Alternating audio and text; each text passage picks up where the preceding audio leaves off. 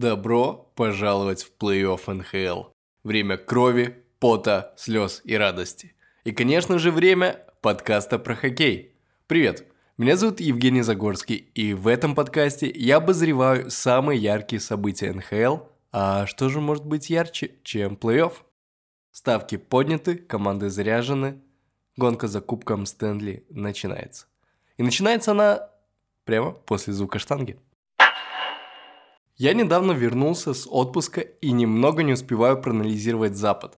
С ним изначально у меня были проблемы. Я мало внимания уделяю Далласу и Виннипегу, а контент хочется делать качественный, поэтому в этом выпуске мы посмотрим лишь на Восточную конференцию, а уже вот в следующем будет и Запад, и будет реакция на первый матч плей-офф. Мне хотелось сделать выпуск плей-офф, а времени возможности не было, поэтому сегодня будет такой вот короткий подкаст. Окей, let's go. Вот, знаете, несмотря что это первый раунд, начало и все дела, мне он кажется одним из самых интересных. В нем довольно много непредсказуемости и есть андердоги с позиции wildcard, которые, уж поверьте, способны разочаровывать топы конференций.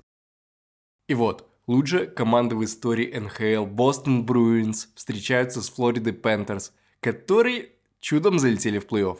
И я бы не соблазнялся фактами, что лучшая команда играет против худшей, все дела, и поэтому будет легкая прогулка и 4-0 в серии. Нет, тут скорее обратно. Довольно сложный матчап для двух команд, который зависит от некоторых факторов. Во-первых, это матч защиты против атаки. Бостон лучший в лиге по защите. Имеет очень хорошо выстроенную оборону и лучших вратарей. А, плюс добавляем усиление защиты в виде Дмитрия Орлова, который уже показал, как может схлопывать атаку и разрушать щелчками защиту. Не забываем про классную игру на точке от ветеранов, типа Бержероны и Крейчи. И вуаля, рецепт душной команды готов. Про Ульмерка и Свеймана даже говорить как-то стыдно, ну и банально. Их цифры говорят сами за себя. И это явно не те вратари, против которых я бы хотел выходить один на один. Однако, здравствуйте, есть очень большая вероятность, что Ульмарк не сыграет в первом матче плей-офф из-за плохого самочувствия и, как говорят, болезни. То же самое касается Бержерона. И что это проклятие президентского кубка, а? Ну, надеюсь, нет. И все обойдется, поэтому давайте лучше про атаку. Атака Бостона такая же сумасшедшая и такая же устрашающая, как и защита. Мне очень нравится смотреть на их комбинации и понимание друг друга. Давид Пастернак просто машина по забиванию голов, который с большим, ну прям большущим отрывом идет от своих сокомандников. Кстати, это и настораживает. И поднимает вопрос, что будет с Бостоном, если Пастернак не показывает такой же уровень, как он делал в сезоне, или, что еще хуже, он выбывает с травмой. Да, команда играет под Давида. Это отчетливо видно по хитмэпу бросков. Там праворуки Пастернак чаще забивает с офиса Овечкина. И что явно показывает, как его выводит под бросок. Но эти мысли о Пастернаке ну, такая себе страшилка пионерского лагеря. Смотрим на состав, видим Маршана, видим Заку, видим Бертузи, видим Холла, видим весь остальной состав Бостона. А если не видим, то идем к врачу, чтобы вам там очки прописали. Плюс мы не забываем про тренерский штаб. Монгомери – это явно тренер года, и я уверен, что в случае чего он готов подстроить команду под Флориду, законтрпикать. Можно еще долго хвалить Бостон, это заслуженно, он здесь фаворит, но давайте лучше расскажу про Флориду. Она, мне кажется, способна расстраивать. Но это при условии, что атака во главе с Ткачуком не теряется и вратари не подводят. Для атаки Пантер важно сохранять большую скорость и поддерживать активный прессинг формата 2-1-2 с минимумом пространства для Бостона. Бостон часто играет на сквозные передачи и любит давать пасы противоход. Поэтому Флориде нужно работать ногами и стать такой тенью. Надеюсь, не зря Александр Барков оттачивал ускорение и технику катания весь этот сезон. Они ему пригодятся. Еще, как мне кажется, успех Пантерс зависит от формы Мэтью Ткачука. Если он теряется, то по ходу теряется главный драйвер Флориды. А может, Картер Верхеги продолжит отличный сезон и будет блистать в нападении. В любом случае, успех Флориды зависит от нападения. Увы, я не вижу возможности играть от защиты. Для этого ну, просто не хватает важных кусков, один из которых и самый важный кусок – это вратари. Да, у меня очень большой вопрос к вратарской линии Флориды. И ну, я не уверен, кто вообще поведет Пантер в плей-офф. Сергей Бобровский, который проседал в этом сезоне и не был стабильным, или молодой Алекс Лайон, без опыта в плей-офф. Там есть еще Спенсер Найт, но я не рассматриваю его как вратаря плей-офф. У него больше всех в среднем пропущенных шайб. Это 3.18. За 21 игру пропустил 62 шайбы. И вот мне кажется, что как раз таки проблема вратарей Флориды станет главной причиной вылета. Вопрос, как быстро. Я думаю, что у Флориды получится все же взять пару матчей, но все же победа будет за Бостоном. Где-то за 6 матчей. Вторая пара плей-офф была нам известна уже больше месяца назад, и я все это время находился в предвкушении матча Торонто против Тампы. Не знаю, как вам, но в прошлом плей-офф мне очень, ну очень понравилось смотреть за противостоянием этих двух команд. Команды бились до последней секунды, были эмоции, была интрига. Закончилось все это лишь в седьмом матче, и Торонто тогда отлетело и продолжило быть посмешищем.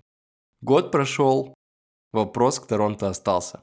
Смогут ли листья выйти во второй раунд, или мы сносим арену, потому что она проклята и все дела?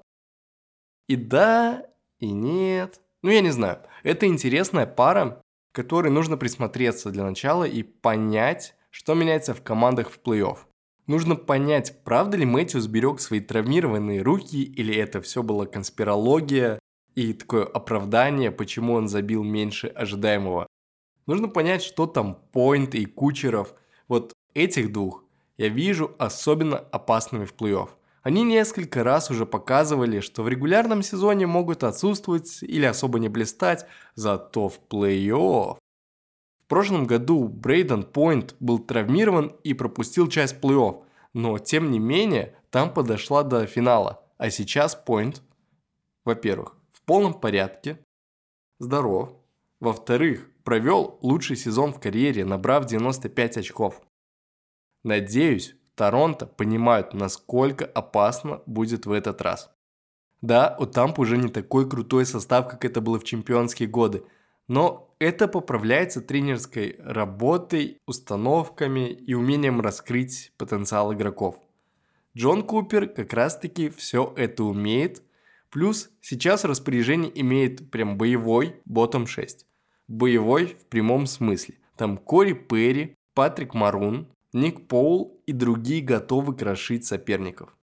И мне кажется, что смотреть прошлые игры между командами в сезоне и потом проецировать это все на плей-офф, ну прям не имеет смысла. Лишь потому, что в регулярке команды берегут игроков, играют более лайтово. А вот в плей-офф... М-м-м. Вот в плей-офф Тампа может выйти очень жестоко и пустить кровь с первой секунды. Что касается Торонто, то там игроки меньше размером, но благодаря перестановкам Кайла Дубаса теперь более ментально крепкие. Генменеджер Листьев обменял игроков, которые не проявляли боевого характера и были такими типичными представителями Торонто. Сопли пускают, потом психуют и едут играть в гольф. Перестановки были к месту, теперь есть Нойл Акиари, Ачари, кто как зовет. И Нойл показывает профессионализм вне льда и на льду. Есть опытный дядька О'Райли, который катается без визора и вообще ничего не боится. Много изменений в защите, где самым ярким для меня оказался обмен Густавсона, который травмировался. И непонятно, когда вернется. Кстати, вот в целом про травмы и Торонто. Меня пугает, сколько игроков отсутствует у Торонто на данный момент. Все эти приобретения на рынке обмена кажутся будто бессмысленными, если игроки у тебя в итоге травмируются и не выходят в плей-офф. Представьте, у Торонто сейчас во втором звене стоит 20-летний Мэтью Ниис, который всего в НХЛ сыграл лишь три матча. И вот с ним они собираются выходить против Тампы. Да? Ну, я ничего не имею против э, молодого игрока Мэтью Ниеса. Он может быть супер крутым, но он не планировался в плей-офф. Там должен быть Таварес, там должен быть э, Лаферти, но они травмированы. И все эти травмы перед плей-офф – это лишь начало. Дальше их будет больше. Потому что для Тампы план на серию играть жестко. А вот для Торонто я вижу такую же схему, как и в прошлый плей-офф. Брать на скорости и пытаться закинуть шайбу за спину медленным игрокам Тампы. Кори Перри выглядит, конечно, грозно, но когда он стоит скорее, чем катается. Мич Марнер вот способен вокруг него круги наяривать, как в мультиках. И очень хочется посмотреть, у какой из команд получится реализовать преимущество. Да и вообще, какую тактику выберут тренеры. Если смотреть на сезонную статистику, то Торонто побеждали два из трех матчей в этом сезоне и лидируют по XG. И правда, Торонто выглядит фаворитами, особенно по атаке, но в какой раз повторюсь, что меня очень настораживает сыгранность команды и эти постоянные перестановки в составе. Для того, чтобы закидывать шайбу на контратаку, нужно понимание и видение партнеров, насколько это способно сделать нижние звенья Торонто, ну я не знаю. В Ньюландере, Марнере и Мэтьюзе я не особо сомневаюсь, они на протяжении многих лет едят пол зарплатной ведомости листьев, а вот что касается других новичков, ну, будем смотреть. Может, я преувеличиваю, там парни настолько универсальные, что им все равно там с кем, где играть. Хоть со мной там в пивной лиге месяца. Но насчет чего я не преувеличиваю, так это проблема с вратарями. Не, ну подписание Мюра изначально было кринжовой идеей. Ну, все говорили, что он сломается. И где же он сейчас? А? Правильно. Сидит с травмой. А это должен был быть вратарь Торонто номер один. В итоге у листьев остался Илья Самсонов и новичок Джозеф Волл. Они вроде бы норм, Волл вот вообще выиграл 6 из 7 матчей, но вызывают очень большие сомнения плей-офф, особенно если мы смотрим на противоположную сторону и видим там Андрея Василевского. Обобщая, эту пару плей-офф нужно смотреть, чтобы понять форму команд, понять их установки, стиль и кто вообще на что способен. Как я говорил, ни Тампа, ни Торонто не будут похожими на себя из регулярного сезона. Они будут играть под друг друга.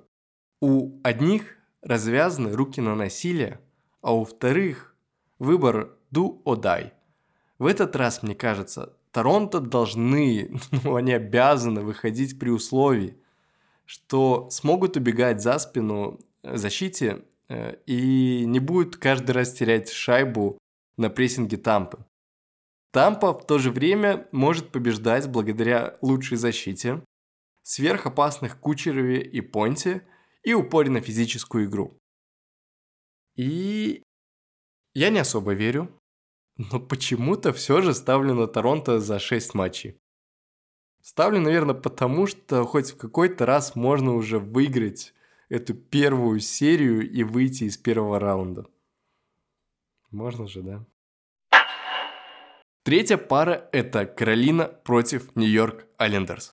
И, возможно, это та самая пара разочарования. Когда фаворит может вылететь от команды, которая еле-еле залезла в плей-офф. Да, на стороне Каролины статистика, модели AI, фанаты. Но я вижу довольно большой шанс для Нью-Йорка удивить всех нас. И эти сомнения, во-первых, лезут из-за травмы Свечникова, и мне кажется, что не все до конца понимают, насколько Андрей важный элемент для Каролины в плей-офф. Не помню кто, но кто-то из Каролины подчеркивал, что потеря свечника очень существенна для команды. Плюс мы добавляем сюда выбывшего Макса Пачаретти, которого как раз-таки брали под плей-офф. И вот так вот снижаются шансы Каролины.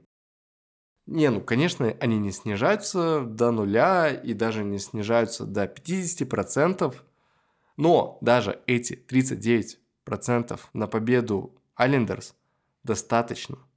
В такой игре, как хоккей, она супер непредсказуема. У Каролины все еще есть крутое нападение, там остаются Себастьян Ахо, там есть Мартин Никас, есть Брэд Бернс, который проводит, кстати, суперский сезон в свои 38 лет, не устаю повторять. Каролина на минуту – это самая кидающая команда НХЛ, но у нее есть проблемы с завершением. Причем очень большие проблемы. Они уступают по этому показателю лишь Питтсбургу.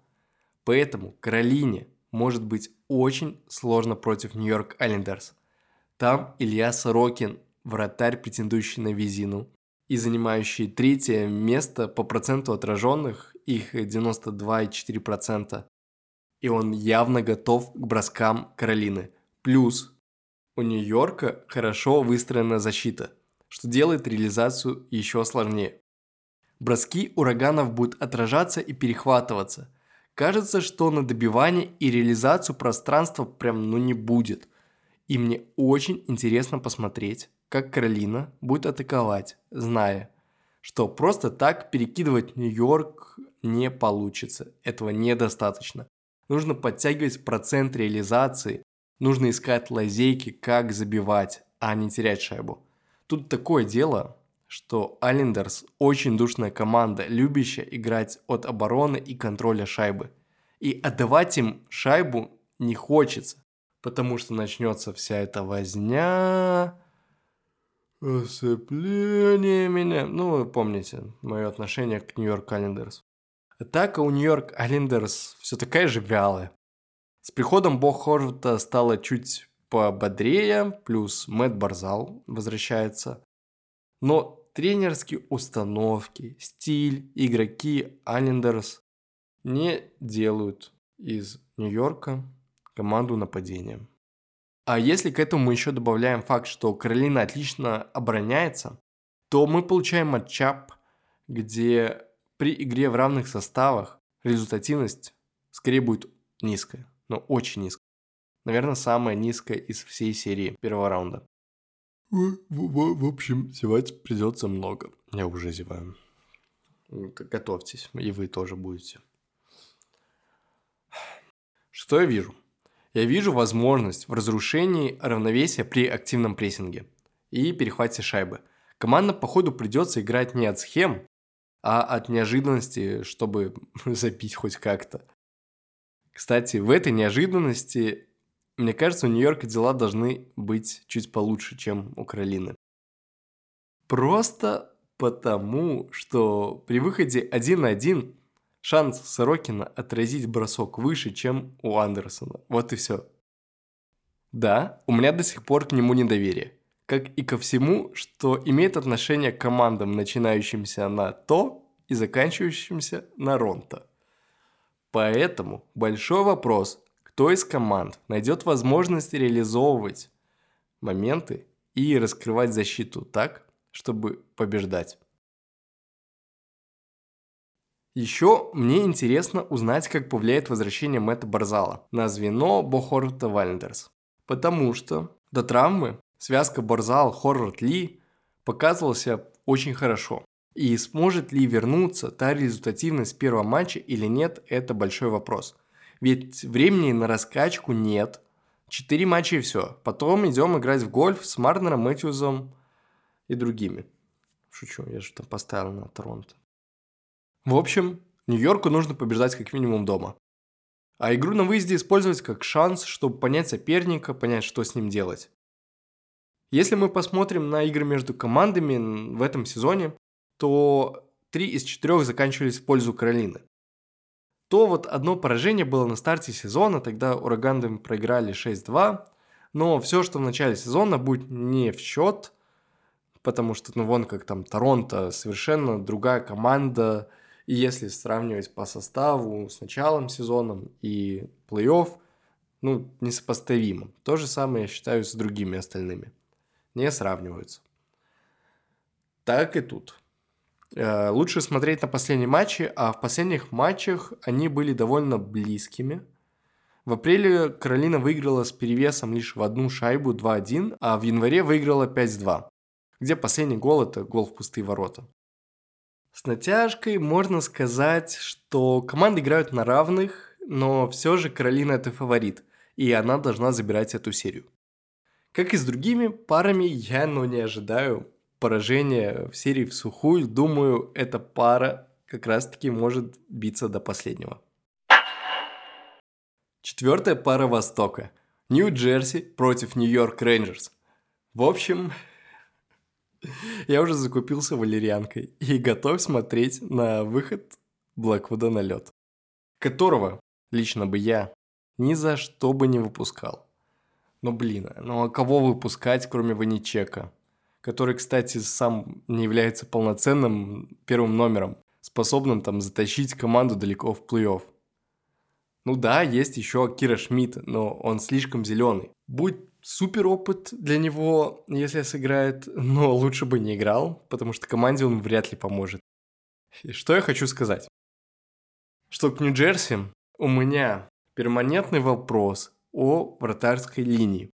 Как бы я не любил свою команду, я считаю, что вратарская линия дьяволов смотрится ну очень смешно против шестеркина в Рейнджерс. Надеюсь лишь на защиту в виде Сингентоллера, Хэмилтона и Марина, а больше ни на что не надеюсь. И если рассматривать оборонительную сторону этой серии, то главный для меня вопрос – это сможет ли Нью-Джерси на скорости проскакивать крупную защиту Нью-Йорка? а потом ногами и креативностью возить ее до тех пор, пока та не измотается. И я серьезно, я прям серьезно обеспокоен, что молодых Джека Хьюза, Доусона Мерсера и Джеспера Брэда могут просто сломать хитрые типа Джекоба трубы. А матчи 100% будут кровавыми. Они будут очень жестокими, команды ненавидят друг друга, фанаты тоже ненавидят, и с первых секунд будет – кричалка «Юсак» от фанатов Нью-Джерси. И будет много игры в неравных составах. И здесь Нью-Джерси, мне кажется, более опасными. Как бы там Нью-Йорк не усиливался Кейном, Тарасенко не имел цифры 81.2% реализации большинства, Девилс – это третье место лиги по меньшинству, а их пауэрплей – это всегда креативность, которая с каждым днем становится лучше и результативнее. В общем, просто сравнивая спецбригады, Нью-Джерси, мне кажется, лучше. А у Нью-Йорка все так же есть проблемы с реализацией атаки в равных составах. И тут скорее не про показатели, а про мои ожидания. Просто когда ты видишь такие имена, какие есть у Нью-Йорка, то ты ожидаешь голевых моментов один за одним, а их нет. Ну их нет, ну, ну, ну так вот. В целом, эту пару я вижу как игру в Уна. Типа, с одной стороны есть тактика, но в то же время многое зависит от удачи. Нью-Джерси требуется тасовать звенья и выводить на лед игроков так, чтобы они контрпикали Нью-Йорк. Например, я бы внимательно следил, чтобы Хьюз и Мерсер не выходили на лед против Крайдера и Миллера. Мясорубка молодых звезд Линди Рафу и фанатам явно не нужна. И наоборот, я бы выпускал Татара, Хишера, Шранговича и других обороняющихся нападающих против Панарина, Тарасенко и Кейна, чтобы те убивали атакующий потенциал Нью-Йорка. В общем, тут как уна, типа кто достанет карту, которая меняет ход события. Если мы посмотрим на сезон, то в этом сезоне Нью-Джерси побеждали Рейнджерс 3 из 4 раз. Вопрос, смогут ли то же самое провернуть в плей-офф. Я очень верю, но не расстроюсь, если не получится. Команда ведь молодая и талантливая, и для нее это большой опыт. Ну, повторим в следующем сезоне. В этот раз я буду больше наслаждаться всей атмосферой на трибунах, скоростями на льду и битвой. нежели, нежели цифрами и результатами. Смеюсь, потому что кого я обманываю? Я буду плакать, свернувшись комочком в случае поражения Нью-Джерси или наоборот орать, мешая соседям спать в случае победы. Go, Devils, go! Вот такой вот коротенький обзор пар Востока плей-офф 23. Жара начинается уже сегодня. Обязательно подключайтесь и следите за хоккеем, ведь пары интересны и далеко не такие уж однозначные. Везде есть интрига. Подписывайтесь на Телеграм и ВК, ссылки есть в описании. Там я ежедневно выкладываю самые интересные моменты игрового дня, делюсь мнением, делаю аналитику и всегда, всегда пытаюсь показать что-то малозаметное и крутое. В общем, подписывайтесь, там будет разборы, будет аналитика и реакции первых матчей плей-офф. А в формате подкаста кубковый хоккей будем обсуждать, как обычно, в субботу. Спасибо, что дослушали. Это был 12 выпуск подкаста про хоккей. Меня зовут Евгений Загорский. Пока.